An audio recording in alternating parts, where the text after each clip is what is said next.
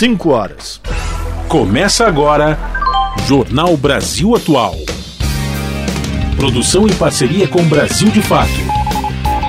Movimentos populares, política, direitos humanos, economia, mundo do trabalho, cultura e prestação de serviço. Jornal Brasil Atual. Olá, muito boa tarde. Hoje é 18 de agosto, sexta-feira, sua linda. Eu sou o Rafael Garcia, junto com a Clarissa Bora, apresentando mais uma edição do jornal Brasil Atual. E estas são as manchetes de hoje. Líder do quilombo Pitanga dos Palmares é assassinada na Bahia. Mãe Bernadette foi executada a tiros em terreiro da comunidade. Ministra da Igualdade Racial, Aniele Franco, lamenta a morte e Polícia Federal vai investigar o caso.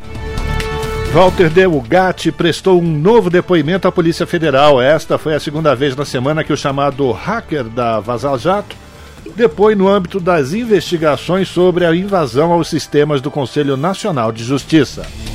Mauro Cid também prestou depoimento à PF. De acordo com seu advogado, ele afirmou que Jair Bolsonaro pediu para resolver o problema do Rolex e que o dinheiro da venda foi entregue para o ex-presidente ou para sua esposa.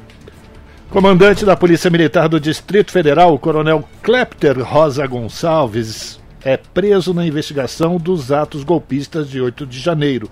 Junto com ele, também foi preso o ex-comandante da PM. Eles foram alvos da Operação Incúria, realizada pela Procuradoria-Geral da República e pela Polícia Federal. Ministro Alexandre de Moraes, do STF, autoriza a quebra do sigilo bancário e fiscal de Bolsonaro e sua mulher, Michele. E o Supremo Tribunal Federal formou maioria para a criação do juiz de garantias no país. Nesse modelo, o magistrado responsável pela sentença não é o mesmo do processo criminal. Na CPI do MST, ministro da Agricultura afirma que ocupações de terra são legítimas. Carlos Fávaro prestou esclarecimentos na comissão parlamentar de inquérito e defendeu a reforma agrária no Brasil. Márcio Postman assume a presidência do IBGE e destaca as transformações sociais e geopolíticas do Brasil e ressalta a importância de uma base de dados sólida para o planejamento e a organização de políticas públicas.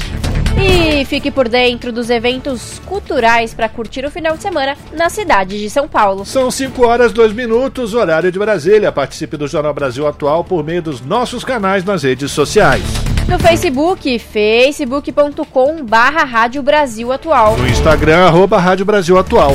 No Twitter, arroba RA Brasil Atual. Tem também o WhatsApp, anota o número, 11 96893 7672.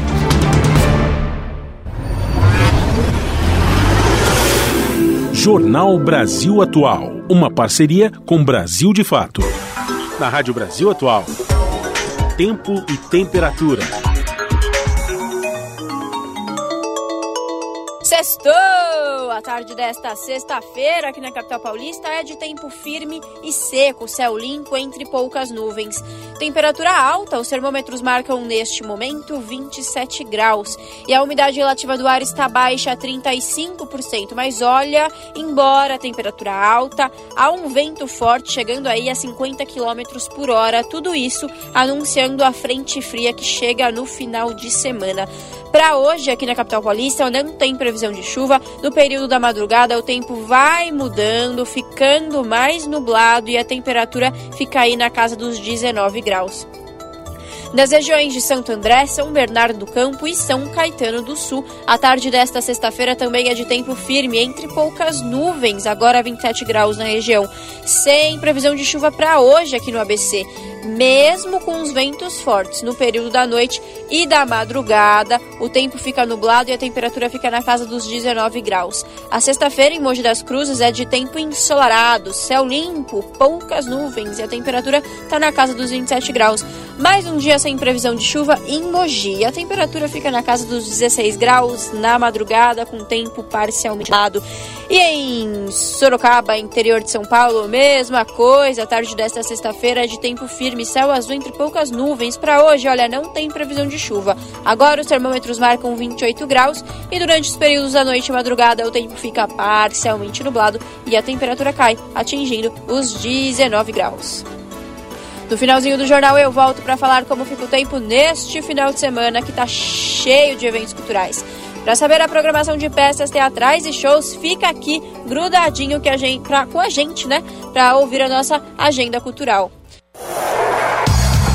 Na Rádio Brasil Atual, está na hora de dar o serviço. Hey, Lele, vamos lá, sexta-feira, final de tarde, o trânsito tá pegando aqui na capital de São Paulo. A CET, a Companhia de Engenharia de Tráfego, diz que nesse momento são 367 quilômetros de ruas e avenidas com trânsito lento aqui na cidade de São Paulo.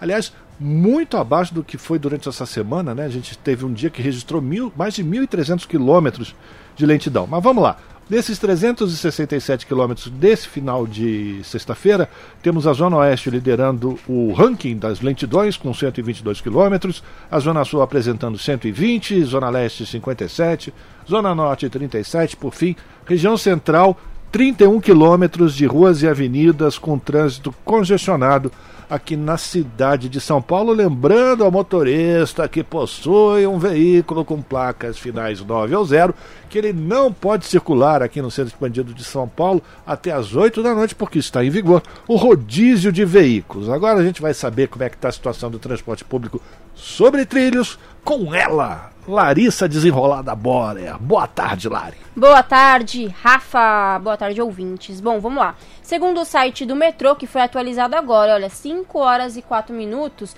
todas as linhas estão operando em situação normal, mas a gente sabe que a linha 5 Lilás do metrô, que opera pela Via Mobilidade, está com sua operação paralisada hoje Segundo a empresa, devido a uma falha técnica que foi registrada às 3 horas e 48 minutos e por isso ela ainda não voltou a funcionar. E a operadora acionou é, 80 ônibus da, do sistema Paese para atender aí, né, a população que usa, que utiliza essa linha. Bom, então é isso. Agora, segundo o site da CPTM, daí sim, tá tudo tranquilo, todas as linhas estão operando em situação normal e parece que é isso mesmo. Eu dei uma procurada aqui no Google e não tem nada de, de errado, parece que é isso mesmo. Rafael, conta pra gente como tá a situação do, das rodovias na tarde dessa sexta. Pois é, a gente vai falar da Imigrantes da Anchieta, que segundo a concessionária tem movimento normal nessa sexta-feira, tanto para a Baixada Santista como para a cidade de São Paulo, também para a região do ABC. Também não tem neblina no Alto da Serra e parece também, segundo a concessionária, que as estradas que levam, a estrada no caso, que leva até o litoral sul, que é a Padre Manuel da Nóbrega, e a rodovia Pedro Domênico, Cônego Domênico Rangoni, é a segunda vez que eu falo Pedro Domênico Rangoni, Cônego Domênico Rangoni, que liga uh, Piaçaguera Guarujá, né, o Guarujá para o litoral norte, aquela ligação, também não tem nenhum ponto de congestionamento. Se você pretende ir para a praia, boa viagem. Eba, olha o groove. Aqui é Pedro Luiz, ouvintes da Rádio Brasil Atual. Rádio Brasil Atual, Rádio Rádio Brasil Atual. Rádio Brasil Atual. Jornal Brasil Atual. Uma parceria com Brasil de Fato. 5 horas mais 8 minutos. Líder do quilombo Pitanga dos Palmares é assassinada na Bahia. Mãe Bernadette foi executada a tiros em terreiro da comunidade. Ministra da Igualdade Racial, Aniele Franco, lamenta a morte de líder quilombola. As informações na reportagem de Sayonara Moreno. Após a morte de mais uma liderança negra, a polícia da Bahia ainda busca identificar os dois homens que mataram a Ialorixá Maria Bernadette Pacífico em Simões Filho, região metropolitana de Salvador. De acordo com a Secretaria de Segurança Pública do Estado, o crime ocorreu na noite dessa quinta-feira no quilombo Pitanga dos Palmares, quando dois homens, usando capacetes, entraram na casa dela e efetuaram os disparos. Momentos após o crime, o neto dela, de nome preservado por segurança, chegou a enviar mensagens de áudio para pessoas conhecidas pedindo ajuda. Gente, pelo amor de Deus, quem puder vir para cá dar um apoio, ficar aqui, por favor, vem, entendeu? Minha avó tá aqui executada em cima do sofá. Eu só Nesse momento eu só pensei na vida da minha irmã e do primo dela que estava aqui, que são crianças, entendeu?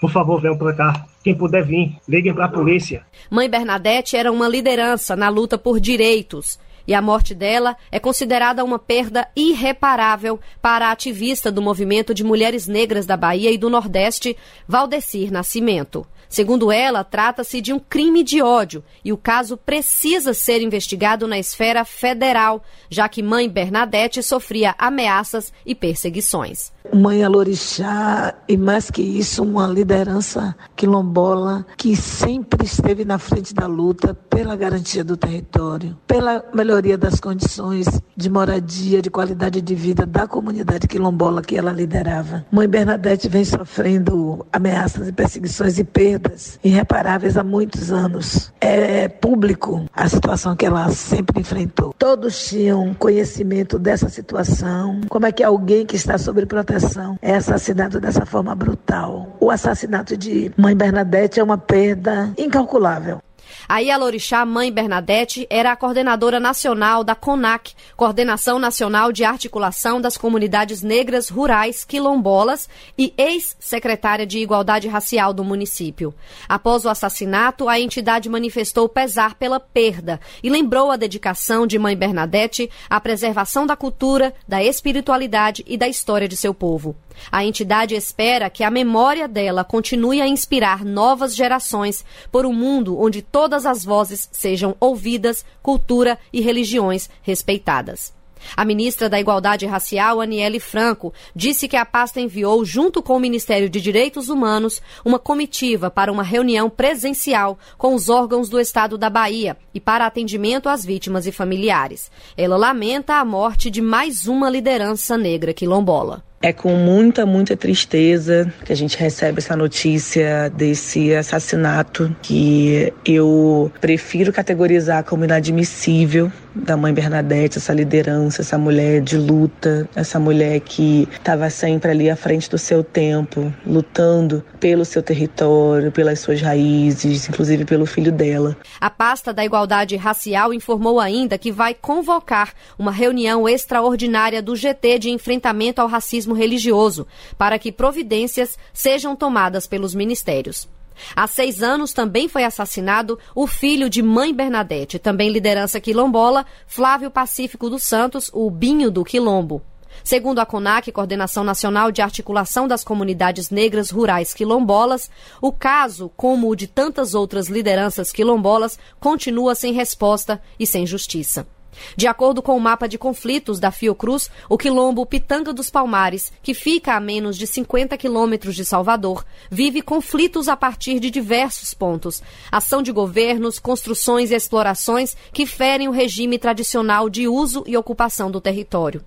A Secretaria de Segurança Pública da Bahia busca identificar os envolvidos no crime e pede que quem tiver informação faça a denúncia anônima no telefone 181. Nas redes sociais, o governador da Bahia, Jerônimo Rodrigues, relatou indignação pelo ocorrido e que determinou firmeza nas investigações. O presidente Lula manifestou pesar e preocupação e disse que o governo aguarda uma investigação rigorosa.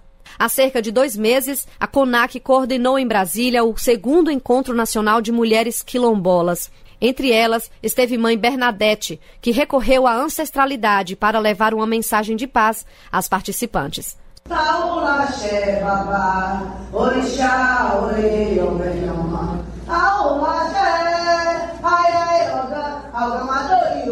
ai, ai, oga, ai, ai, oga. Paz para todos.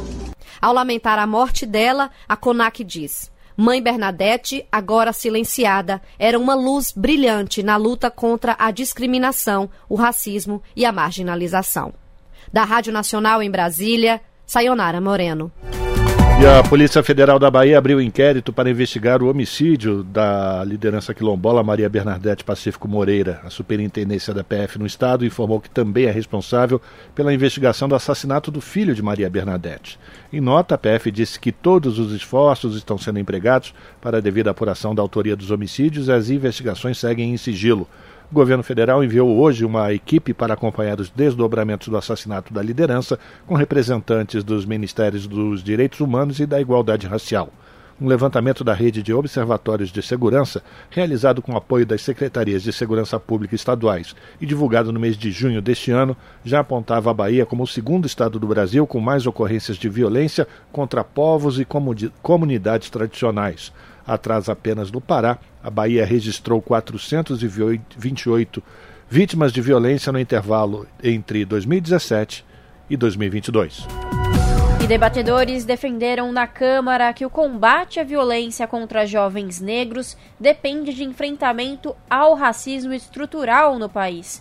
Os detalhes com a repórter Maria Neves. Participantes do debate sobre o Plano Nacional da Juventude Negra Viva na Câmara dos Deputados foram unânimes em sustentar que somente com o combate ao racismo estrutural será possível enfrentar a violência que acomete jovens negros, principalmente nas periferias. O plano deve ficar pronto em novembro. Segundo o diretor de Políticas de Combate e Superação do Racismo do Ministério da Igualdade Racial, Yuri Silva, já foram ouvidos mais de 3 mil jovens em caravanas realizadas por todo o país para a confecção do plano. Esta é a primeira vez que o documento traz um recorte racial.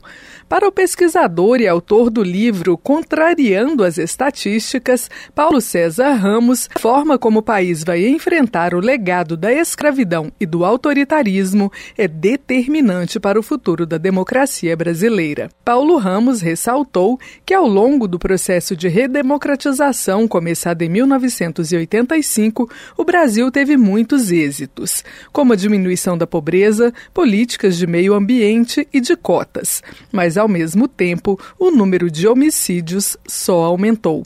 Segundo relatou, em 1980 foram 20 mil mortes violentas, número que subiu para 30 mil em 1990 e chegou ao pico de 60 mil em 2017. Algo escapou por entre os nossos dedos. No período em que nós mais incluímos social e politicamente, foi o período em que vicejou dados como violência e encarceramento. A gente conseguiu sim lograr êxito em políticas sociais, em políticas econômicas, em políticas desenvolvimentistas, inclusão de direitos políticos. Mas a gente precisa reconhecer que a, a relação que nós tivemos com esses nossos traumas, o autoritarismo e a escravidão, não nos permitiu entregar democracia, liberdade inclusão social para aqueles sujeitos jovens negros das periferias do Brasil. O secretário nacional de Juventude, Ronald Santos, relatou ter perdido três parentes próximos na faixa dos 18 aos 20 anos por mortes violentas, seja pela polícia, pela milícia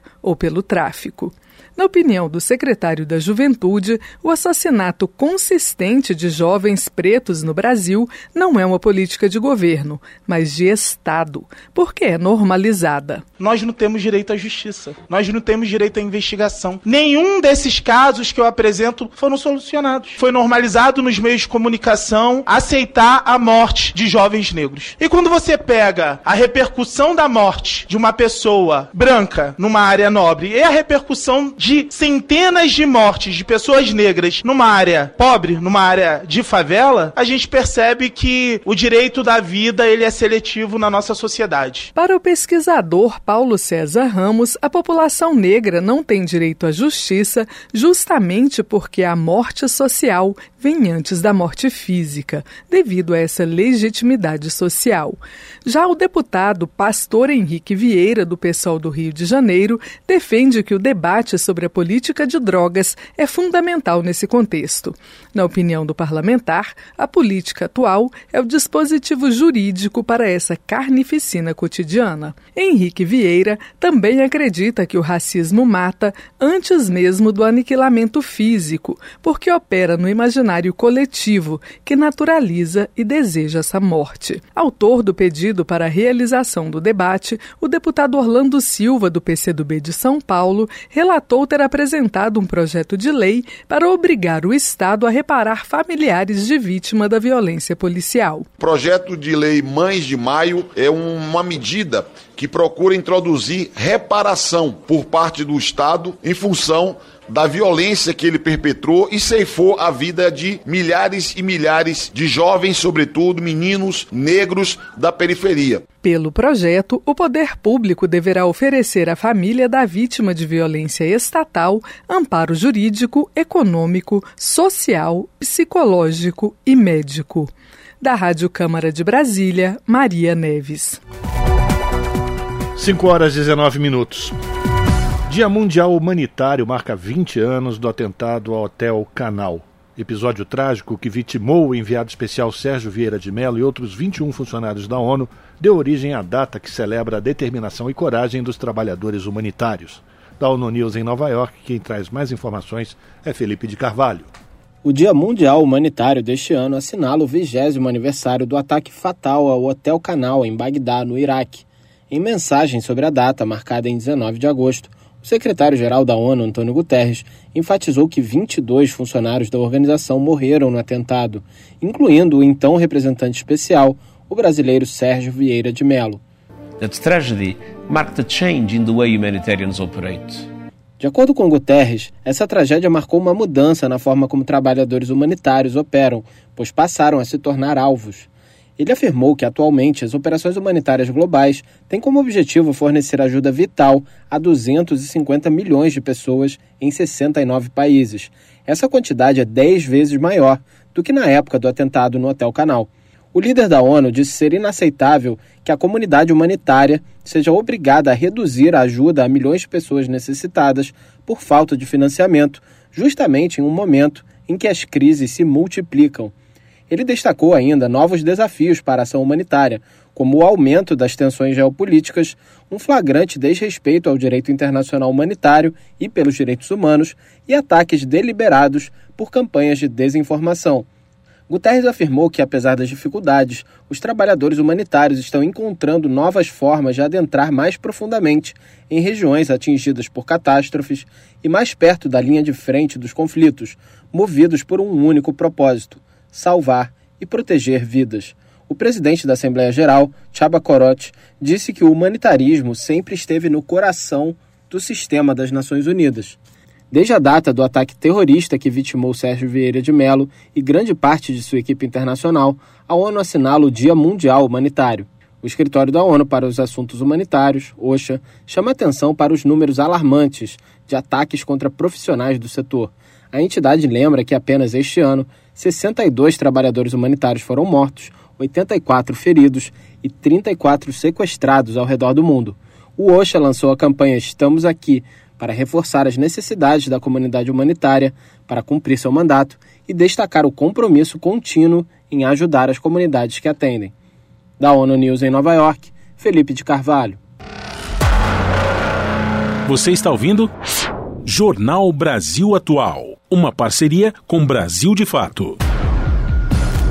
5 horas 22 minutos.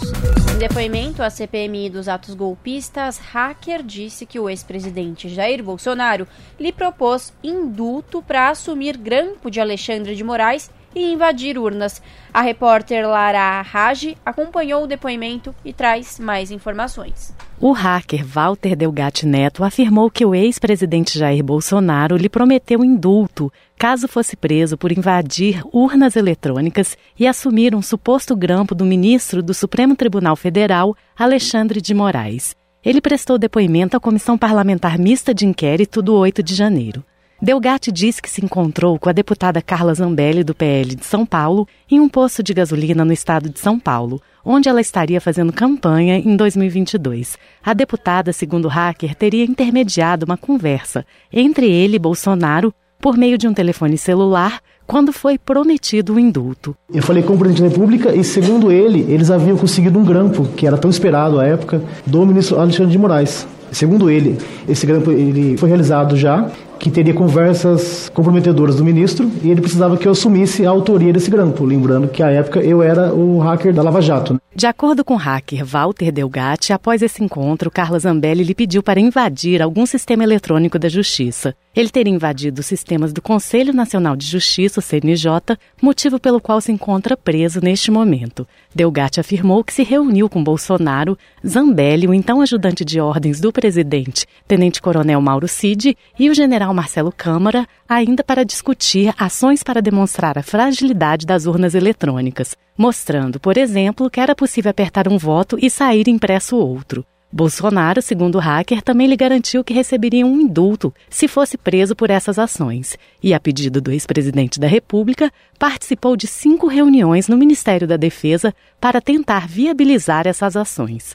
Delgatti também confirmou informações dadas em depoimento à Polícia Federal, de que recebeu cerca de 40 mil reais da deputada Carla Zambelli pelos serviços prestados ele disse que a parlamentar lhe ofereceu um emprego, mas lhe enviou os valores em partes até que o emprego fosse viabilizado. A relatora da CPMI do 8 de janeiro, senadora Elisiane Gama, do PSD do Maranhão, classificou o depoimento de Walter Delgatti como bombástico. As informações que são trazidas a essa comissão são informações absolutamente sérias, são informações que estão no entorno do ponto central desta CPMI, que é exatamente o questionamento do resultado eleitoral, a tentativa de emplacar uma vulnerabilidade e a busca de pessoas que já tinham histórico em relação à invasão para que legitimasse claramente uma narrativa que é incompatível com a segurança eleitoral. A relatora informou que pedirá a quebra do sigilo telemático de pessoas que participaram das reuniões relacionadas relatadas por Delgatti. Para os deputados governistas, como Rogério Correia, do PT de Minas Gerais, que solicitou a oitiva do hacker, o depoimento mostra claramente o envolvimento de Jair Bolsonaro em ações para tentar invadir urnas eletrônicas e simular fraude eleitoral, com envolvimento também de integrantes do Ministério da Defesa e do Exército. O deputado Duarte Júnior, do PSB do Maranhão, também autor do pedido para o depoimento, afirmou que vai pedir a convocação do ex-ministro da Defesa, Paulo Sérgio Nogueira, para esclarecer os fatos e as acusações. Duarte disse ainda que vai pedir a cariação com Walter Delgatti, que concordou com a possibilidade. Outros parlamentares governistas afirmaram que pedirão ao Ministério da Justiça proteção à vida do hacker. Da Rádio Câmara de Brasília, Lara Raj. E o hacker Walter Delgatti Neto prestou um novo depoimento à Polícia Federal hoje, lá em Brasília. Esta foi a segunda vez nessa semana que o chamado hacker da Vaza Jato depois no âmbito das investigações sobre a invasão aos sistemas do Conselho Nacional de Justiça. Delgatti foi ouvido pelos investigadores na última quarta-feira, não é verdade? Hoje, ao chegar à sede da Polícia Federal para acompanhar seu cliente, o advogado dele, o Ariovaldo Moreira, disse que as afirmações de Delgatti são indícios de provas. O advogado também afirmou que Delgatti pode fazer uma delação premiada. E o atual comandante da Polícia Militar do Distrito Federal, Coronel Klepter Rosa Gonçalves, foi preso nesta sexta-feira na investigação dos atos golpistas de 8 de janeiro. O ex-comandante da PM, Coronel Fábio Augusto Vieira, também foi preso. Eles foram alvo da Operação Incúria, realizada pela Procuradoria-Geral da República e pela Polícia Federal. As informações da reportagem de Gabriel Brum. Os policiais cumpriram todos os mandados de prisões preventivas, além de buscas e apreensão. Os pedidos foram feitos pelo Grupo Estratégico de Combate aos Atos Antidemocráticos da PGR e autorizados pelo ministro do Supremo Tribunal Federal, Alexandre de Moraes. Além de Klepter Rosa Gonçalves e Fábio Augusto, o ministro autorizou as prisões de Paulo José Bezerra, que estava interino no comando do Departamento de Operações da PM no dia das invasões, de Marcelo Casimiro Rodrigues, que chefiou o primeiro comando de policiamento regional da PM, e de Rafael Pereira Martins, tenente. Moraes manteve as prisões de Jorge Eduardo Barreto Naime, ex-chefe do DOP, e do Major Flávio Silvestre de Alencar. Em nota, a defesa do coronel Fábio Augusto Vieira manifestou preocupação quanto à aplicação equivocada da teoria de omissão imprópria e disse que não se pode dispensar a fundamentação e os pressupostos corretos da prisão. Além disso, disse que espera análise criteriosa pelo colegiado do STF. A produção da Rádio Nacional procura a defesa dos outros investigados. Na denúncia, a PGR afirma que havia contaminação ideológica de parte dos oficiais da PM. Ela indica também a existência de provas de que os agentes que ocupavam cargos de comando da corporação receberam antes de 8 de janeiro informações do setor de inteligência de risco iminente de invasão das sedes dos três poderes. Da Rádio Nacional em Brasília, Gabriel Brum. E o novo comandante da Polícia Militar do Distrito Federal deve ser definido entre hoje e segunda-feira. O governador do DF, o Ibanês Rocha, fez a declaração após ser questionado sobre a Operação Incúria, que prendeu membros do alto escalão da Polícia Militar. A decisão vai ser tomada depois de reunião com o secretário de Segurança Pública, o Sandro Avelar. O governo do DF distribuiu uma nota oficial em que diz acatar a decisão do ministro Alexandre de Moraes com respeito e que aguarda o desfecho do inquérito. A nota diz ainda que, desde o começo, o governo do Distrito Federal participa com informações e diligências para que o processo em curso ocorra da forma mais justa e rápida possível, e ainda que o trabalho da Secretaria de Segurança Pública do DF se mantém para que a população não seja prejudicada. 5 horas mais 29 minutos. Ministro Alexandre de Moraes, do Supremo Tribunal Federal, autoriza a quebra do sigilo bancário e fiscal do ex-presidente Jair Bolsonaro e da ex-primeira-dama Michele Bolsonaro. As informações na reportagem de Priscila Mazenotti. A medida foi solicitada na semana passada pela Polícia Federal no âmbito da investigação da Operação Lucas 122, que apura o suposto funcionamento de uma organização criminosa para desviar e vender presentes recebidos pelo ex-presidente de autoridades estrangeiras. Segundo as investigações, os desvios começaram em meados de 2022 e terminaram no início deste ano. Entre os envolvidos estão o ex-ajudante de ordens de Bolsonaro, Mauro Cid, e o pai dele, o general de exército Mauro Lorena Cid. O militar trabalhava no escritório da Apex em Miami. Já Mauro Cid está preso em Brasília, no batalhão do Exército. E a expectativa agora é com relação ao próximo depoimento dele. É que Mauro Cid trocou de advogado na última terça-feira e a orientação da defesa seria agora justamente falar. Tanto é que reportagem publicada na revista Veja e em outros veículos dão conta de que ele vai admitir que vendeu as joias e presentes recebidos nos Estados Unidos por ordem de Bolsonaro e que, inclusive, entregou dinheiro ao ex-presidente. Tentamos contato com o advogado César Bittencourt, mas não conseguimos uma resposta até o momento. A defesa de Bolsonaro também não se pronunciou sobre este assunto. Da Rádio Nacional em Brasília, Priscila Mazenotti.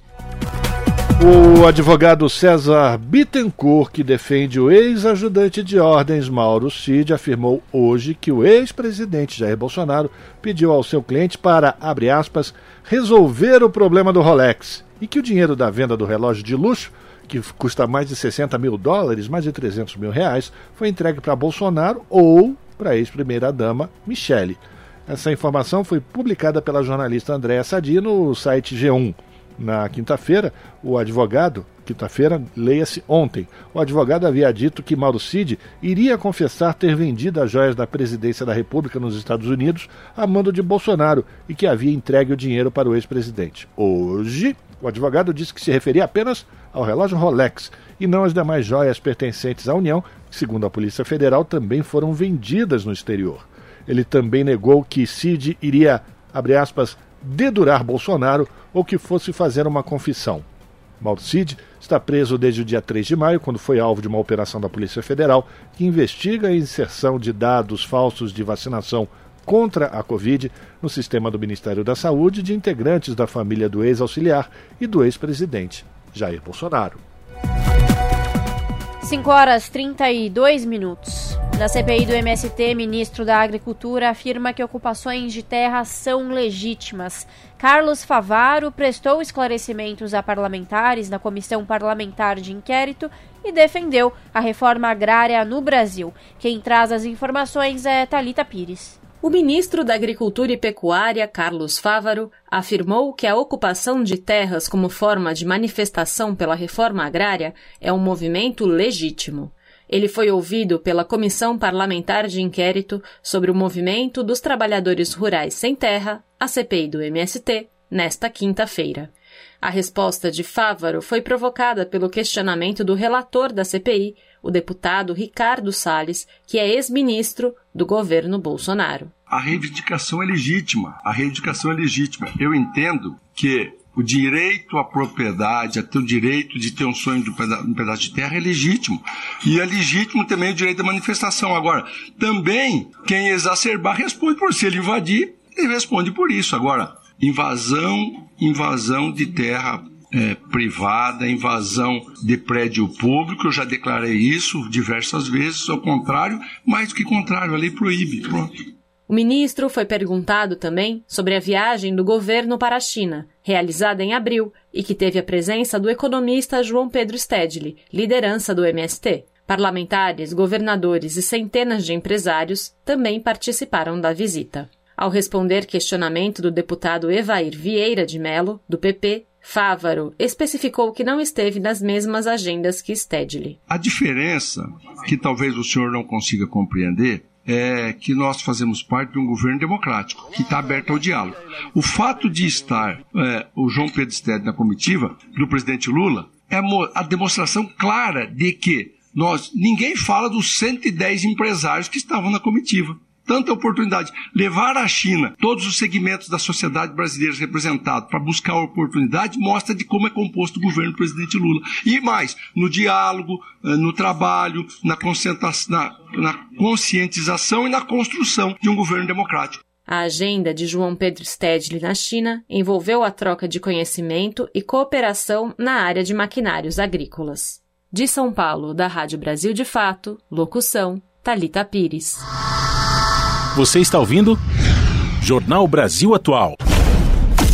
Uma parceria com Brasil de Fato. São 5 horas 35 minutos. E relator diz que Senado deverá concluir a votação da reforma tributária até o mês de outubro. No dia 29 de setembro, o plenário vai receber os governadores. Os senadores que defendem mudanças na proposta vão debater em oito audiências os impactos da unificação dos impostos federais, estaduais e municipais. Da Rádio Senado, quem traz os detalhes é Érica Christian. A Comissão de Transparência, Governança, Fiscalização, Controle e Defesa do Consumidor promoveu a segunda audiência pública para encaminhar o projeto de regulamentação do lobby. Já aprovado pela Câmara dos Deputados, o projeto regula a representação de interesses realizada por empresas diante de agentes públicos que integrem os poderes da República. Uma das regras diz em que condições os agentes devem receber brindes, obras literárias e hospitalidades. Os convidados concordaram que estabelecer uma lei para orientar a relação fortalece a transparência pública e a democracia. No entanto, o representante da Confederação Nacional da Indústria, Leonardo Borges, diz que o projeto precisa garantir a particularidade de cada poder. É preciso ter em mente que a representação de interesses ela é absolutamente particular em cada poder. E eu não tenho dúvidas que o projeto possa contemplar os três poderes, mas garantindo a particularidade de cada um, ou sendo, tendo um grau de abstração e generalidade que permita que cada poder o adeque e adeque as regras de transparência à sua própria realidade. A presidente da Associação Brasileira de Relações Institucionais e Governamentais, Carolina Venuto, garantiu que todas as entidades foram ouvidas e ofereceram contribuições quando o projeto tramitou na Câmara. Além disso, ela ressaltou que uma lei nacional vai proteger de uma vez os agentes públicos e os privados. O que a gente não tem hoje é exatamente uma lei que defina como o que quando e onde essa relação pode acontecer. Né? E é exatamente o que a gente julga de extrema relevância que seja trazido para o debate. Então, para a gente é muito importante que essa lei traga segurança não só para os agentes públicos, que por fato é importantíssimo, mas também para esses agentes privados que estão exercendo essa atividade. Então, para a gente, a regulamentação é fundamental para trazer essa função pedagógica, né? ajudar a desmistificar, legitimar e também organizar o setor. O senador Isalci Lucas, do PSDB do Distrito Federal, diz que vai vai apresentar relatório ao projeto o mais rápido possível. Essa discussão já foi feita na Câmara, mas precisamos dar uma, uma ajustada no texto. Depois dessa audiência agora, evidentemente que nós ainda vamos dar um prazo né, para novas sugestões, acho que foram colocadas aqui é, algumas alguns pontos que a gente pode ainda aperfeiçoar no projeto, mas a nossa intenção realmente é relatar o mais rápido possível. Depois que o projeto for deliberado pela CTFC, ele segue para a CCJ. Sob a supervisão de Rodrigo Rezende, da Rádio Senado, Luiz Felipe Liázebra.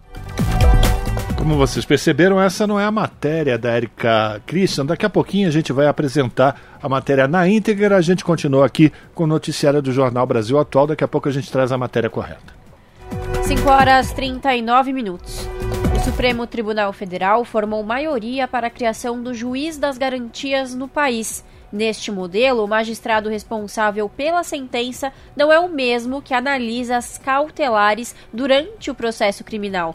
Nesta quinta-feira, votaram pela constitucionalidade da nova figura jurídica os ministros Nunes Marques e Edson Fachin Assim, o placar está em seis votos a um.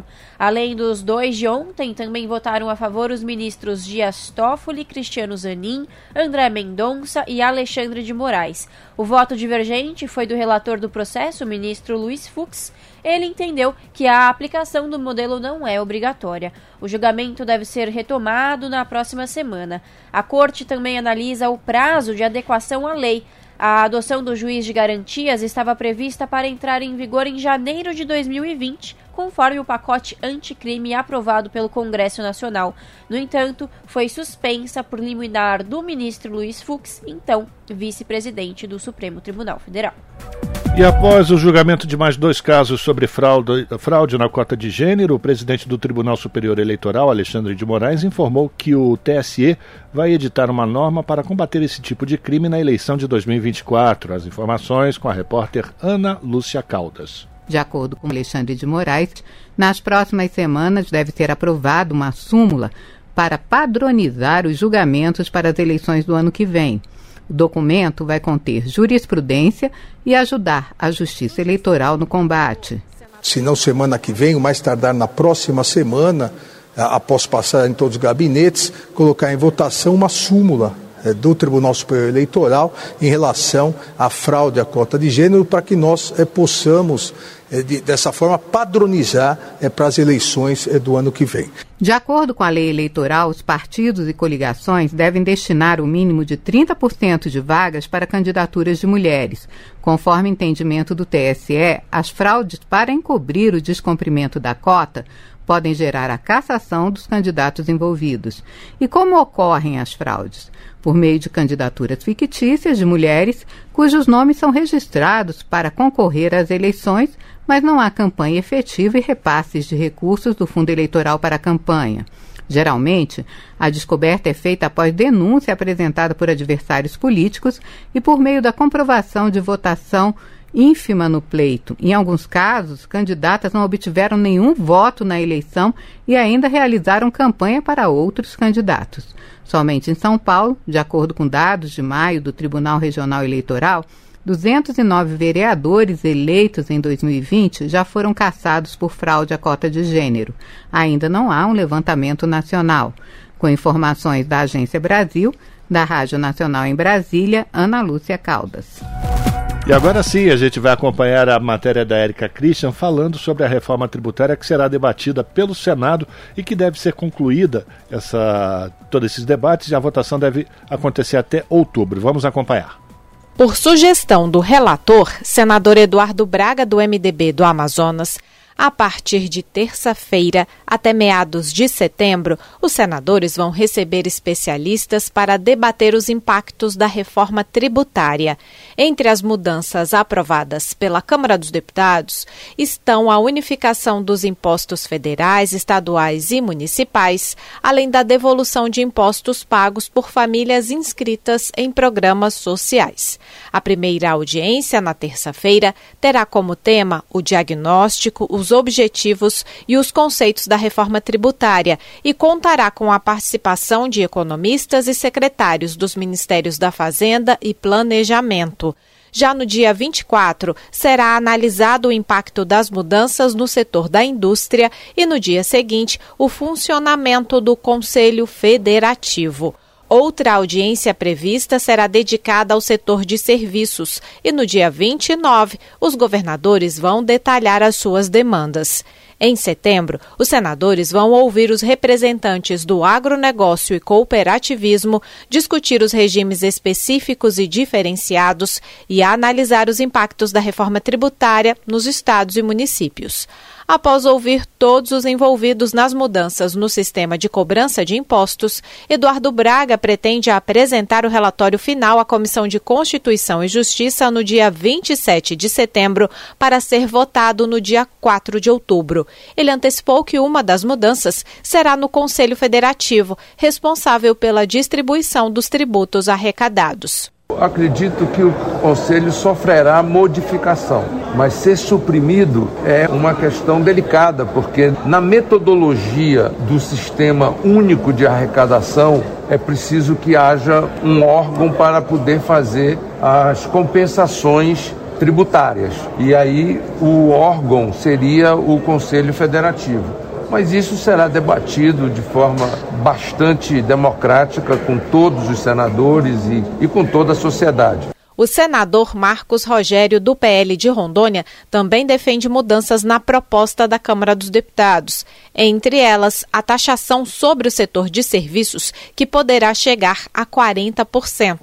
Ele antecipou que o Senado não vai permitir o aumento da carga tributária. Não se pode cogitar numa reforma tributária que projeta crescimento da arrecadação pela via do aumento de impostos, é preciso reduzir o peso dos impostos e, por fim, uma reforma tributária que distribua melhor o produto da arrecadação, com foco, sobretudo, repito, nos municípios, com esse tripé simplificação, redução de carga e melhor distribuição, que eu defendo a necessidade da reforma tributária. Uma vez modificada pelo Senado, a reforma tributária deverá ser votada novamente pela Câmara dos Deputados. Da Rádio Senado, Érica Christian. Jornal Brasil Atual. 5 horas 45 minutos. Em um mês de programa Desenrola, as empresas ligadas ao Banco do Brasil renegociaram 5 bilhões e 400 milhões de reais. Desse total, mais de 850 milhões correspondem à faixa 2 do programa especial do governo. Cerca de 4 bi dizem respeito às renegociações especiais oferecidas pelo próprio banco. Segundo a, institui a instituição, 608 mil clientes refinanciaram débitos desde o dia 17 de julho. Além das pessoas físicas com renda de até 20 mil reais, foco da primeira fase do desenrola, o Banco do Brasil estendeu as renegociações para os demais públicos inadimplentes, micro e pequenas empresas e pessoas físicas em geral. O Banco do Brasil oferece descontos de até 25% nas taxas de juros de renegociação, descontos de até 96% nas dívidas e prazo de até 120 meses para pagamento para os públicos selecionados. Os clientes interessados em renegociar débitos com o Banco do Brasil podem usar o aplicativo ou o site da instituição. E, ao assumir a presidência do IBGE, na manhã desta sexta-feira, o economista e professor Márcio Postman destacou as transformações sociais e geopolíticas do Brasil e do mundo e ressaltou a importância de uma base de dados sólida para o planejamento e a organização de políticas públicas. Ao lado do presidente Lula, do vice Geraldo Alckmin e da ministra do Planejamento e Orçamento, Simone Tebet, ele afirmou o mundo vive um período de transformações históricas, com o deslocamento do centro dinâmico do Ocidente para o Oriente, avanço da era digital e fenômenos climáticos com efeitos desafiadores para as transformações demográficas. Sem citar nomes, Postman disse que o IBGE esteve submetido a uma de suas piores situações, mas contou com a resistência valorosa e destemida de seus servidores. Simone Tebet deu as boas-vindas ao novo presidente do IBGE. Ela afirmou que a presença de Lula, que não discordou, era demonstração de respeito à ciência e por políticas públicas estabelecidas a partir de evidências e dados. Acrescentou que em seis meses o governo conseguiu recompor todos os programas sociais abandonados pela gestão anterior, marcada por retrocesso civilizatório. E a Petrobras repassou aos cofres públicos mais de 118 bilhões de reais em tributos e participações governamentais no primeiro semestre deste ano. O valor é 20,5% menor do que o recolhido no mesmo período do ano passado.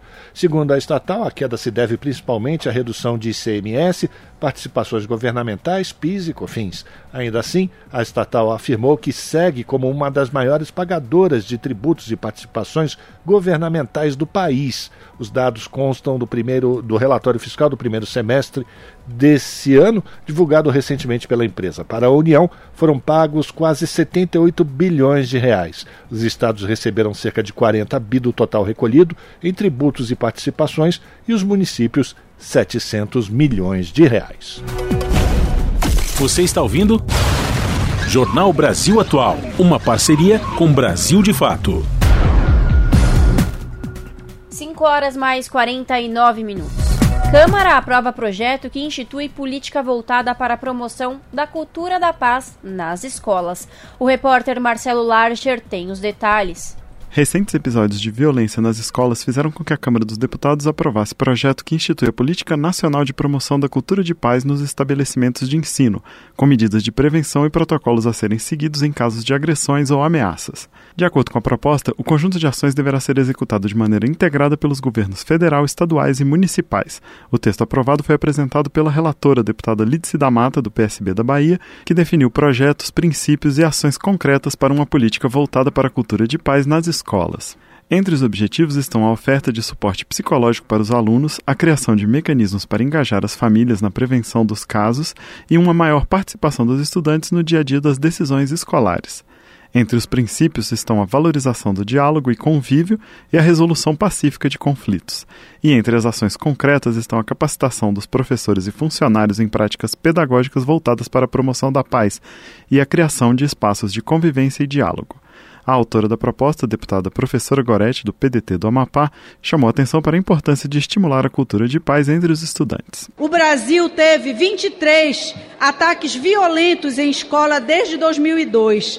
Estamos no topo do ranking de agressões a professores, de ambiente propício para bullying, para situações de intimidação, de abuso verbal, físico, intimidações e tantas outras formas de violência.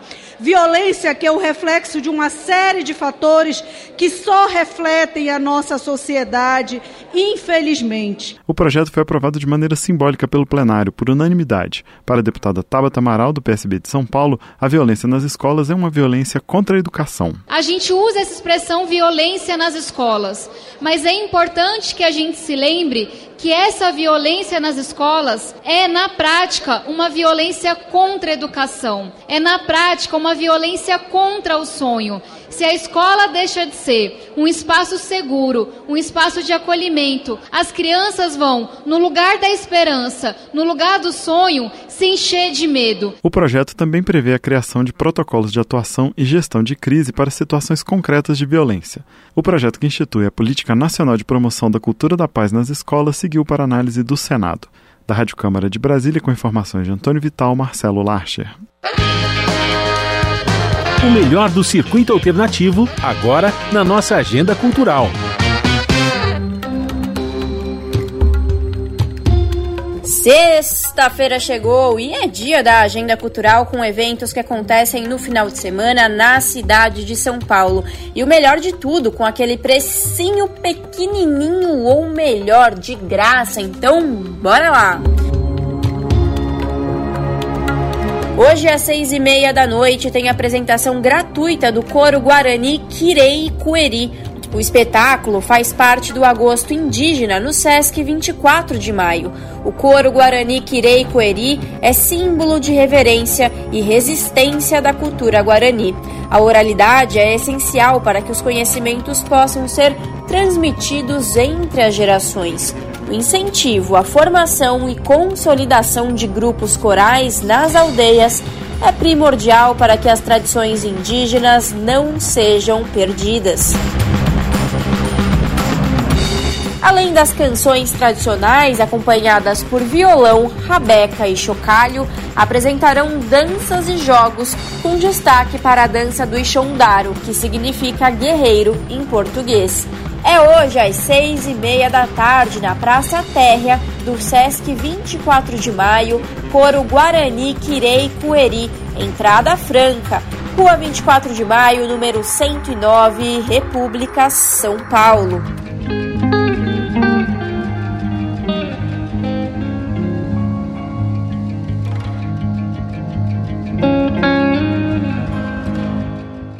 Estreia hoje às sete da noite a peça Vestido de Noiva.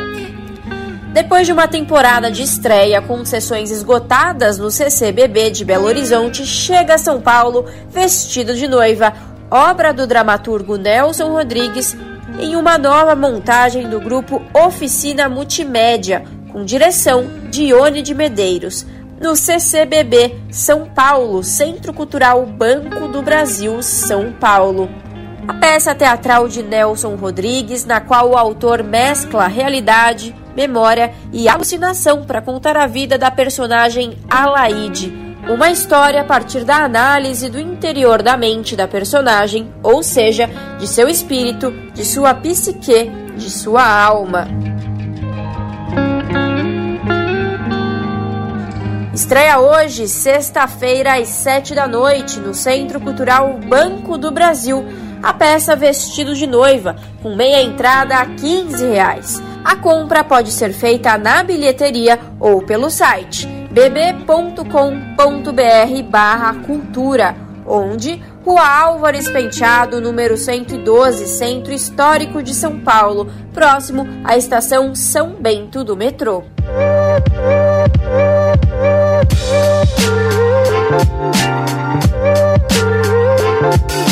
Sabadão, para comemorar os 50 anos do hip hop mundial, vai rolar a ação Block Party no Sesc Vila Mariana com início às duas da tarde. O evento terá uma série de apresentações como performances dos DJs Sete, RG e Priscila Groove. Além disso, o evento Block Party terá apresentações de break e contará com a arte dos grafiteiros Pichote e Nenê Surreal. É neste sábado, às duas da tarde, no Sesc Vila Mariana, evento de homenagem aos 50 anos do hip hop mundial, entrada franca. Rua Pelotas, número 141, Vila Mariana, São Paulo.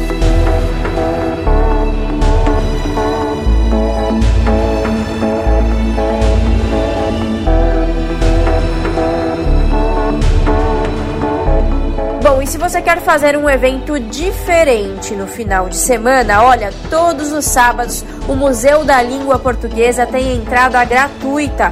A exposição principal, que está atualmente em cartaz no museu, fala sobre a linguagem e a origem das palavras. Além de jogos interativos, há também mostras de poesia em grandes telões lúdicos. São andares com exposições falando sobre a nossa língua, uma língua rica, criativa e que está sempre em evolução. Museu da Língua Portuguesa com entrada gratuita aos sábados, aberto das nove da manhã às quatro e meia da tarde. O Museu da Língua Portuguesa está localizado no edifício da Estação da Luz.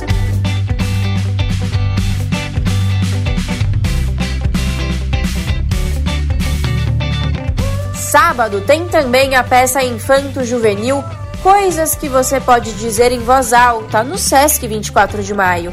O espetáculo narra em três quadros os conflitos e questionamentos de uma adolescente em sua jornada de autoconhecimento. Charlotte vive no seu universo, na sua garagem, mas quer ganhar o mundo e vive com a cabeça na lua.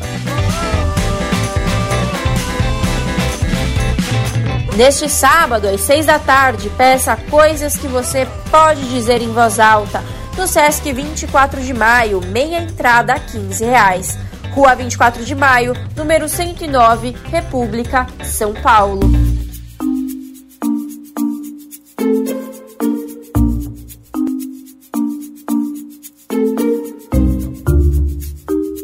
Sábado e domingo, dias 19 e 20 de agosto, vai ter muita brincadeira para criançada. O projeto Brincando na Praça leva diversas atividades culturais e educativas para o público infanto-juvenil e dessa vez vai ser na Praça do Feirão, localizada na zona sul de São Paulo. São mais de 20 atrações, incluindo teatro, dança, circo e oficinas culturais. A programação é totalmente gratuita e acessível a todos.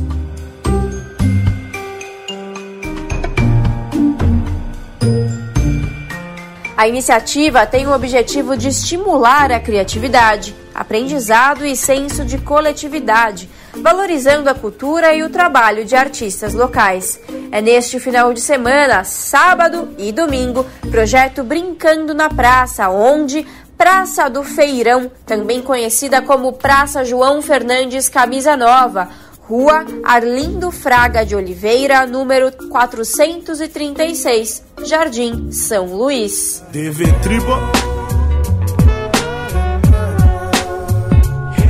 A mão de mim, quero te soltar. Vou fazer assim que é pra não te machucar. Vida tá corrida, eu nem tô de te escutar. Te prometi o mundo, adivinha, eu nem vou te dar. E neste final de semana, o Vale do Ayangabaú vai se tornar palco de um evento gigante em comemoração aos 50 anos do hip hop. A Prefeitura de São Paulo, em parceria com a Secretaria Municipal de Cultura, preparou uma festa gratuita neste final de semana. Não o trato, eu provei seu paladar. Você é umas paladar quando bebe. Eu, mas merda fiz pelo ego. O evento conta com três palcos e apresentações de renomados artistas do cenário nacional e internacional. Sabadão, Faraei Rimon, rapper veterano dos Estados Unidos, se apresentará juntamente com artistas como BK, Eduardo Tadeu e Isalu. E domingo o bagulho vai bombar com as apresentações de Jonga, MV Bill, Dexter, Negrali, entre outros nomes de destaque. As apresentações são gratuitas e enfatizam a relevância cultural do hip hop nas comunidades periféricas. Neste final de semana, sábado e domingo, com shows a partir do meio-dia no Vale do Ayangabaú. Tá prometi o mundo, adivinha, eu nem vou te dar. Tira a mão de mim, quero te soltar. Larissa Borer, Rádio Brasil Atual. Vida tá corrida, eu nem tô nada de te escutar. Te prometi. E aquele recadão: se beber, não dirija.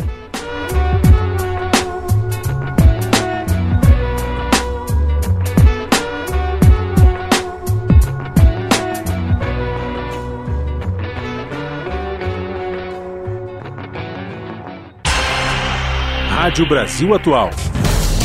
Para sugestões e comentários, entre em contato conosco por e-mail redação@jornalbrasilatual.com.br ou WhatsApp DDD 11 96893 7672. Acompanhe a nossa programação também pelo site redebrasilatual.com.br. Jornal Brasil Atual. Uma parceria com Brasil de Fato. 6 horas, um minuto. Tradicionalmente nós trazemos nesse momento os destaques do seu jornal que começa às 7 da noite aqui pela TVT. Hoje, infelizmente, a gente não vai conseguir apresentar os destaques porque a Ana Flávia está lá gravando uma série de office então a gente vai ficar devendo os destaques do seu jornal para hoje, mas a gente garante que vale a pena você assistir a partir das 7 da noite na TVT, canal 44.1 digital, sinal aberto para toda a região metropolitana de São Paulo. Mas de qualquer forma, nós trazemos aqui os destaques do Revista Brasil TVT, que você vai poder acompanhar amanhã, a partir das seis e meia, com o Cosmo Silva e com a Ana Rosa Carrara. E é o Cosmo que vem aqui para trazer os destaques deste final de semana. É com você, Cosmo. Olá, Rafael Garcia e Larissa Borer e também os ouvintes da Rádio Brasil Atual, passando aqui para trazer os destaques do Revista Brasil TVT, que vai ao ar neste fim de semana, e nele nós vamos analisar o depoimento do hacker Walter Delgatti à CPMI dos atos golpistas de 8 de janeiro e uma possível confissão de Mauro Cid ex-ajudantes de ordens de Bolsonaro. Esta confissão está sendo aí arquitetada e trabalhada pelo seu advogado de defesa. Além disso, na última quinta-feira, o ministro do Supremo Tribunal Federal, Alexandre de Moraes, ordenou a quebra de sigilo bancário e fiscal de Jair, de Jair e Michele Bolsonaro. E também nesta semana, novos documentos da Polícia Federal que se tornaram públicos envolvendo o Rolex cravejado de diamantes complicaram ainda mais a situação de Mauro Cid, outros militares e o advogado da família Bolsonaro, Frederic Wassef.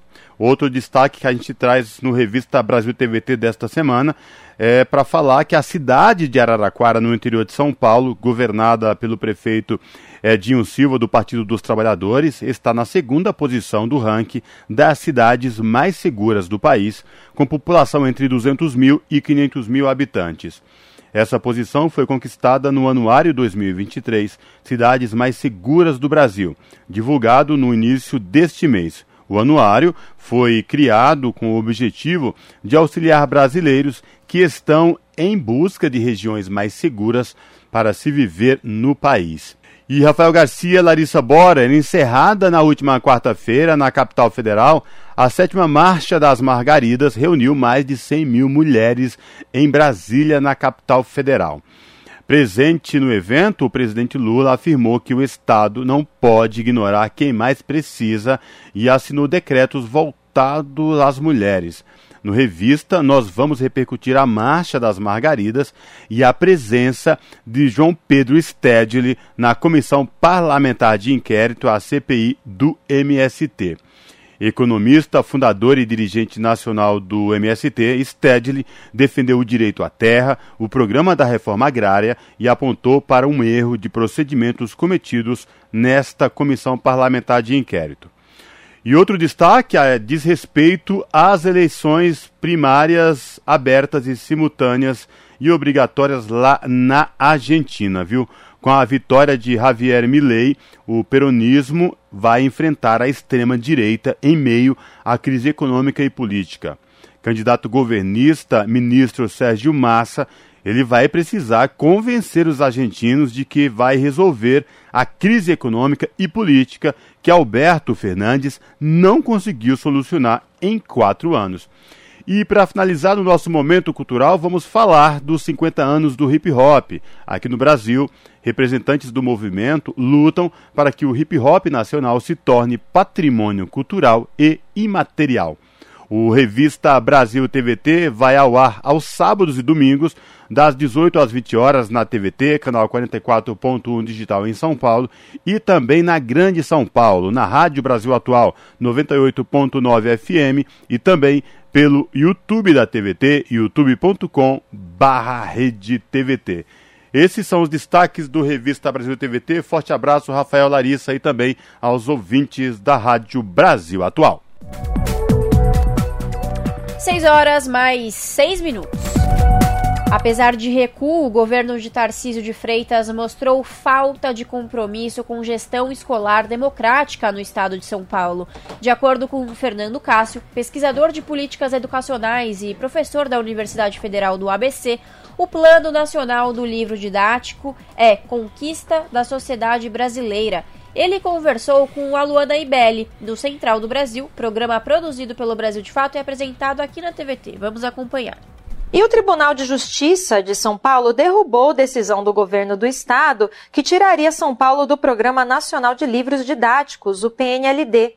No início deste mês de agosto, o secretário de Educação, Renato Feder, anunciou que abriria mão de 10 milhões de exemplares de livros do PNLD e que também não compraria livros novos para o ano de 2024.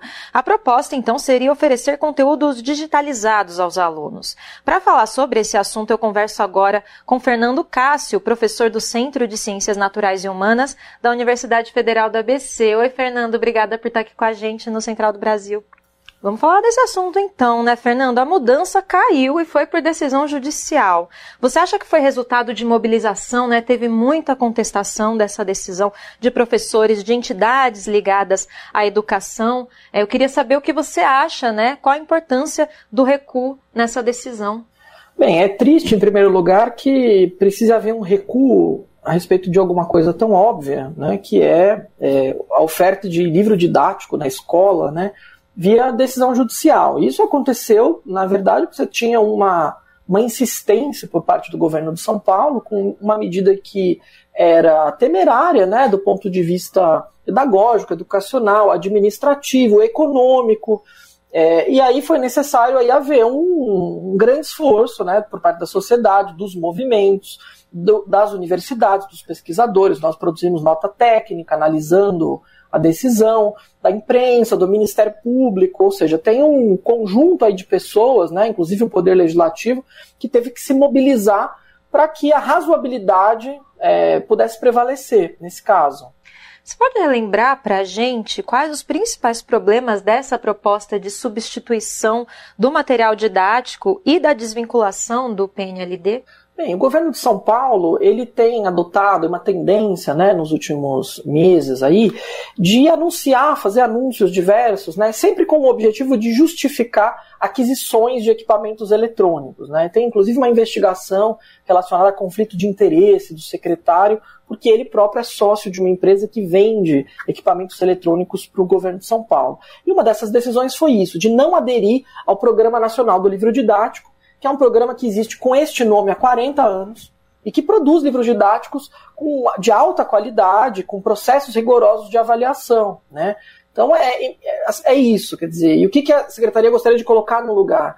Colocar no lugar aulas em slides que foram avaliadas, também analisadas por nós e, e constatamos aí que elas têm problemas tanto de erros conceituais quanto de problemas de contextualização e inclusive linguagem inadequada aos estudantes. Então não faz sentido substituir material didático financiado integralmente com recursos federais por materiais didáticos de baixa qualidade, simplesmente para justificar a compra de tablets para projetar esse tipo de coisa. E o PNLD é um programa muito consistente, né, Fernando? Você podia falar um pouco também dessa importância? Conquista da sociedade brasileira. A gente fala ali do ponto de vista da concentração de contratos na mão de grandes editoras, existem críticas, né? Mas é um programa que consistentemente distribui para as escolas públicas no Brasil inteiro livros didáticos de alta qualidade, com impressão profissional, os mesmos que circulam nas escolas privadas, que são avaliados por especialistas. Né? O, o, o, inclusive, a própria existência do PNLD ela vai, ao longo das décadas, melhorando a qualidade dos livros didáticos. Até os livros didáticos das escolas privadas são melhorados à medida em que as exigências do PNLD vão é, é, vão ali induzindo os livros a fazer melhorias. A própria forma como a sociedade brasileira é retratada, como a diversidade no país é retratada, isso mudou nos livros didáticos por conta do PNL, por conta das exigências dos editais.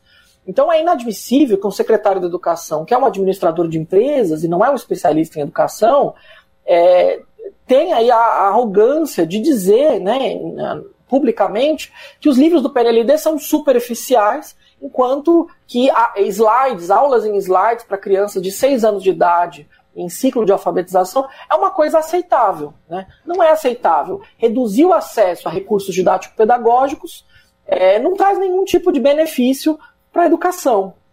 Pois é, importante dizer também que foi uma ação do governo bem atípica, né? Porque, assim, a gente, nos últimos 10 anos, tinha um padrão aí de conversar sempre com os professores e consultá-los sobre quais livros escolher, né?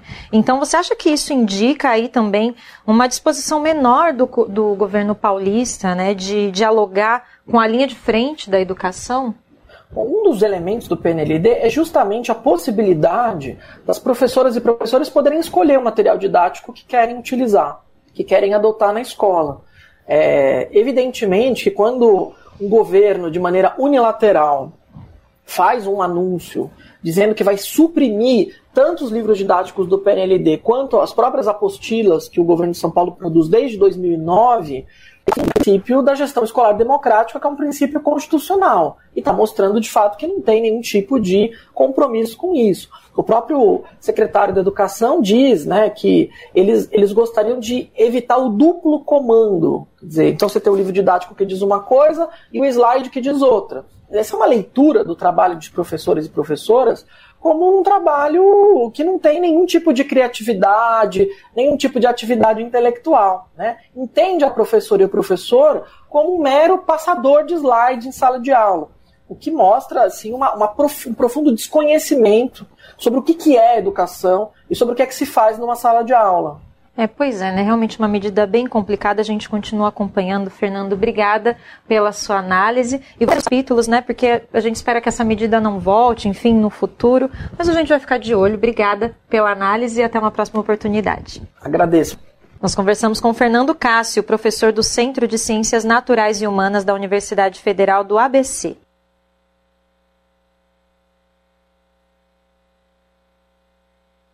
Jornal Brasil Atual.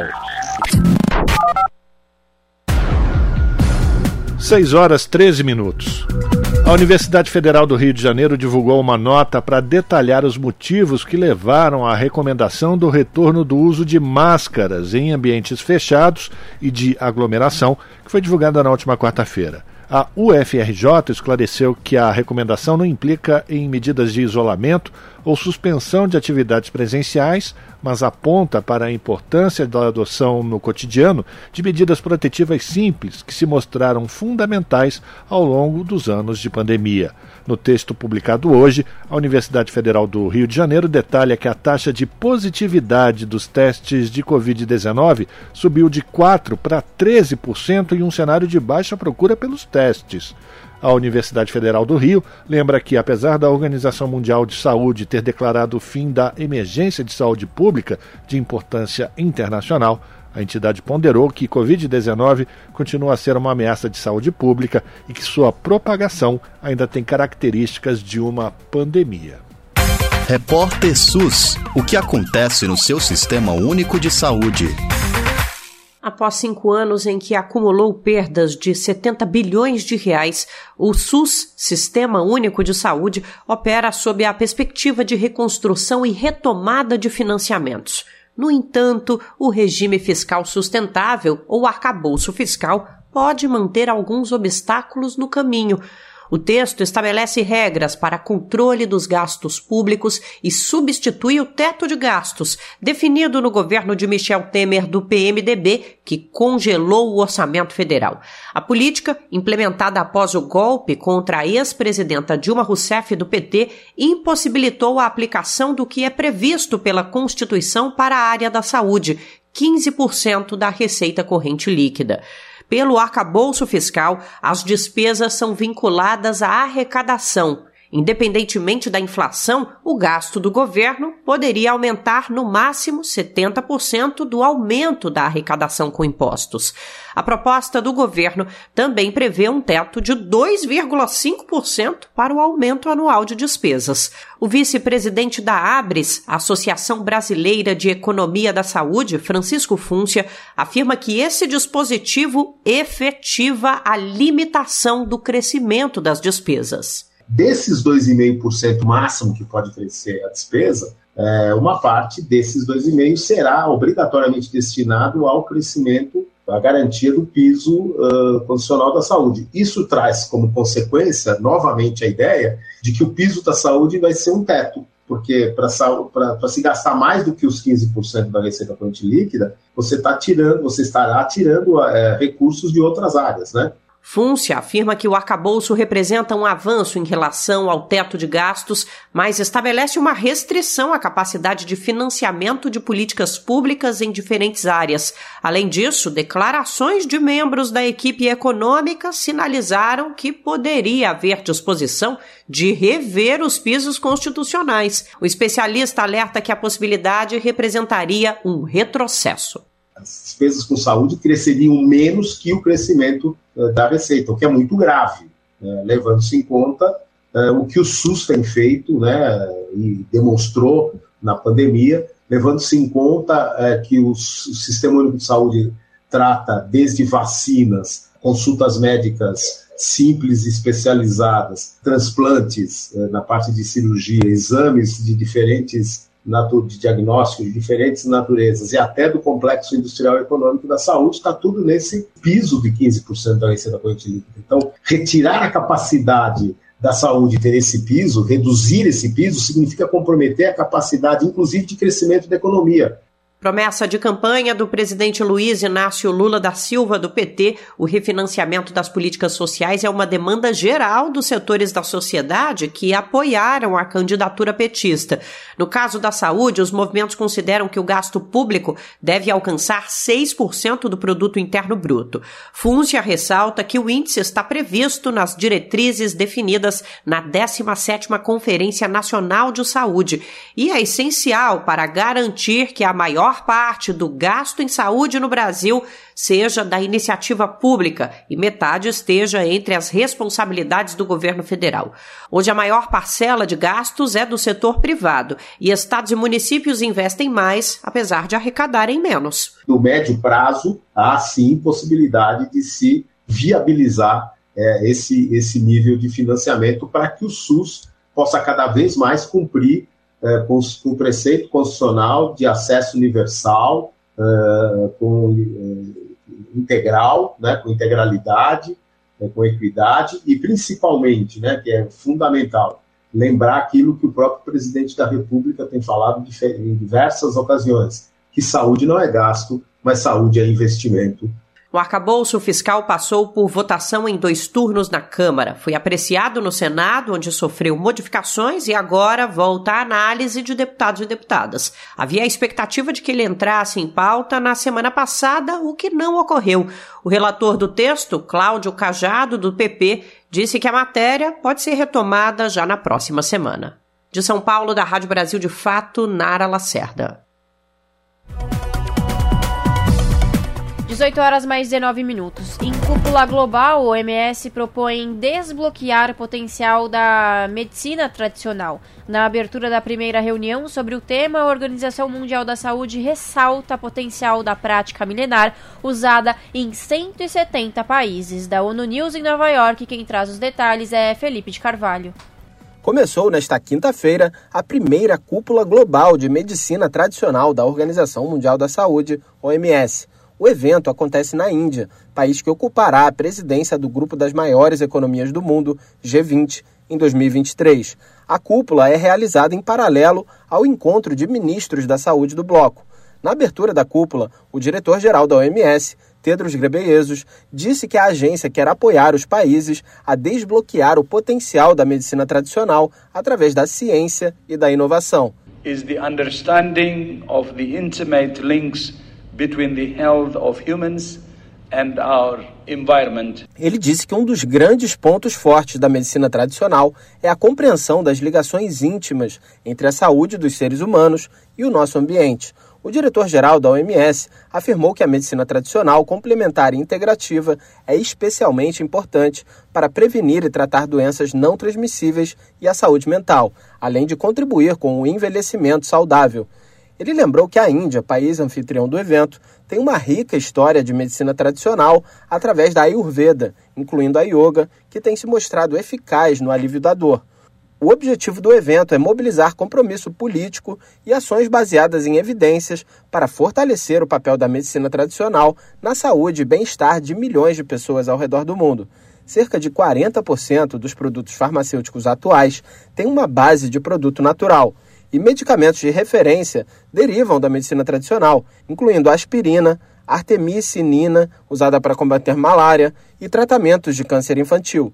Atualmente, 170 Estados-membros relataram à OMS que fazem uso da medicina tradicional. Os países pedem que a agência forneça evidências e dados para informar políticas, padrões e regulamentações para uso seguro, econômico e equitativo das técnicas. Da ONU News em Nova York, Felipe de Carvalho. Jornal Brasil, Brasil Atual.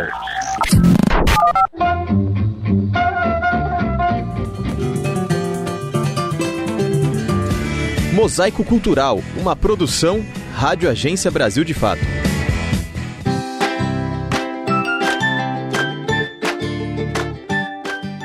Como homenagem à maranhense, negra e abolicionista Maria Firmina dos Reis dá nome e vida ao casarão no centro de São Luís. Espaço político e cultural do MST, o Solar Cultural da Terra foi inaugurado em 2019, agregando uma unidade da Armazém do Campo com variedade de produtos da reforma agrária e também da livraria Expressão Popular, referências de acolhimento e diálogo entre campo e cidade em defesa da classe trabalhadora. É o que explica Jonas Borges, da direção do MST. O Solar se constitui hoje como uma grande referência da esquerda aqui na capital, onde a gente articula a cultura com a música, com a poesia, com a literatura, com o armazém do campo. Então se construi nesse momento onde, é, no último período, vivenciamos um período difícil no nosso país. E o solar, ele vem no sentido de dar este momento para reflexão, mas também ter um momento, ter um lugar para conspiração. O solar passa a ser um espaço de construção coletiva, se destacando com ações de resistência e solidariedade, como o Café Solidário, que servia alimentação às pessoas em situação de rua durante a pandemia, como explica Jonas Borges. Isso contribuiu para que a gente pudesse coletivamente pensar né, Maranhão, pensar MST e a gente construir alternativas de resistência. Foi aqui que nós né, construímos uma grande referência do movimento Fora Bolsonaro em São Luís, um espaço onde aqui aglutinava militância, estudantes, né, partidos, centrais sindicais. É daqui que, que seguimos então para as ruas da capital. Para comemorar os quatro anos, foram realizadas atividades como exposição fotográfica rumo aos 40 anos do movimento, festival literário com Mulheres Sem Terra, muita música popular maranhense, ato político sobre a CPI contra o MST, e Feira da Reforma Agrária com alimentos dos assentamentos da região. Gilvan Santos, da coordenação do Armazém do Campo no Maranhão, fala sobre como o espaço pode ser um diálogo com a sociedade. Esse diálogo que o, os armazéns têm permitido com, com a sociedade tem deixado, tem criado, quebrado barreiras, né? Nesse momento que a gente vive de muita ofensiva contra o movimento, de tentar criminalizar os movimentos sociais, esse ambiente para a gente dialogar permite que a sociedade saiba exatamente o que é o movimento sem terra, o que são os armazéns do campo. Com presença massiva de representantes estudantis, sindicais e de outros movimentos populares, o público que frequenta o solar reforça a importância do espaço. É o que explica Dalila Calisto, da Direção Nacional do Movimento dos Atingidos por Barragens, o MAB. É importante ter esse espaço físico como espaço de formação, de debate político é, e também de, de construção, de fortalecimento das relações sociais entre a militância dos movimentos sociais, dos movimentos sindicais, partidários, mas também esse fortalecimento, de, o diálogo com a sociedade maranhense no sentido de sobre a democracia, sobre a, a reforma agrária, sobre a luta por uma sociedade justa, sobre a luta de classes que nós vivemos no nosso país. Ao longo de sua história, o Solar já recebeu nomes como Silvia Federici, Ludmila Ribeiro e Conceição Evaristo. Agora, rumo aos 40 anos do Movimento Sem Terra, fortalece a necessidade do debate em torno da produção de alimentos saudáveis, do combate à fome e a urgência da reforma agrária no país. Do Maranhão para a Rádio Brasil de Fato, Mariana Castro. Na Rádio Brasil Atual, tempo e temperatura. Final de semana na capital paulista vai ser de mudança no tempo. No sábado, a temperatura cai um pouco. O dia será predominantemente nublado, com poucas aberturas para o sol. As rajadas de vento atingem uns 70 km por hora e tem previsão de chuva forte no período da tarde e da noite, com máxima de 27 graus e mínima de 17 graus. E olha, domingão, o tempo continua fechado e se mantém essa possibilidade de chuva, mas com volume menor, né? Uma chuva com intensidade fraca. E a temperatura cai um um pouco mais, com máxima de 24 graus e mínima de 16 graus na capital paulista. Em Santo André, São Bernardo do Campo e São Caetano do Sul, mesma coisa. Esse final de semana será de tempo fechado. No sábado, o dia será ainda de temperatura mais alta, mas tem previsão de chuva com intensidade forte, acompanhada de raios e ventania.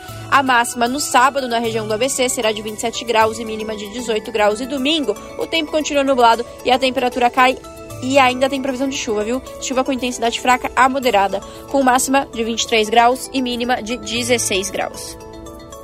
Em Mogi das Cruzes, mesma coisa. No sábado, temperatura alta, rajadas fortes de vento e previsão de chuva com intensidade moderada a forte no período da tarde e da noite, com máxima de 28 graus e mínima de 17 graus. No domingo, a temperatura cai, as rajadas de vento diminuem, mas ainda tem previsão de chuva com intensidade fraca a moderada. E a temperatura máxima no domingo em Mogi das Cruzes será de 24 graus e a mínima de 16 graus. Ventania e chuva forte também marcam um final de semana em Sorocaba, sabadão, dia temperatura alta, tempo nublado e previsão de pancadas de chuva com intensidade forte no período da tarde e da noite. Chuva acompanhada de ventania e raios, com temperatura máxima de 28 graus e mínima de 16 graus. E no domingo a temperatura continua alta, mas o tempo fica fechado e ainda tem previsão de chuva em chuva com intensidade forte, com máxima de 27 graus e mínima de 16 graus. Bom final de semana a todos. Larissa Borer, Rádio Brasil Atual. E depois desse boletim em tempo acelerado da Larissa Borer, a gente vai encerrando mais uma edição do Jornal Brasil Atual. Ela tava com pressa, gente, era vontade de ir fazer xixi. Vou dedar para todo mundo. O Jornal Brasil Atual teve trabalhos técnicos do Fábio Balbini. Mas antes da gente ir embora, aproveitar que a Larissa está aqui, e a gente vai falar também quais são os destaques do Desenrolados, programa que ela e o Lucas Souza apresentam todos os sábados aqui na TVT. Um sucesso. Nesse sábado já é a terceira edição do Desenrolados. Lari, diz aí pra gente, para os nossos ouvintes, quais são os destaques da edição de amanhã. Bom, vamos lá, Rafa. Além do nosso Giro News, né, que a gente dá uma pincelada aí em tudo que aconteceu durante a semana, tem uma reportagem muito massa. Rafa, você sabia que no Centro Cultural de São Paulo tem um espaço chamado Corredor da Dança? Não sabia não. Pois é, muito legal, Rafa. Muita gente vai lá para treinar, para dançar, né? E é isso, às vezes vai dançar só por, por hobby ou não, vai lá para treinar mesmo e tal. Tá muito legal essa matéria. E além disso, a gente tem uma entrevista com o pessoal do Movimento de Defesa dos Direitos de Moradores de Favela, lá de São Bernardo do Campo e Santo André, que eles, eles fizeram aí, tem um projeto bem legal que é o Mapa Cultural Periférico. Olha, tá demais, Rafa. Beleza, então amanhã, a partir das 5h30, tem o Desenrolados e na sequência vocês vão poder assistir também o Revista Brasil TVT com Cosmo Silva e a Ana Rosa Carrara. A gente volta segunda-feira, a partir das 5 da tarde, com mais uma edição do Jornal Brasil Atual. Bom final de semana, até lá!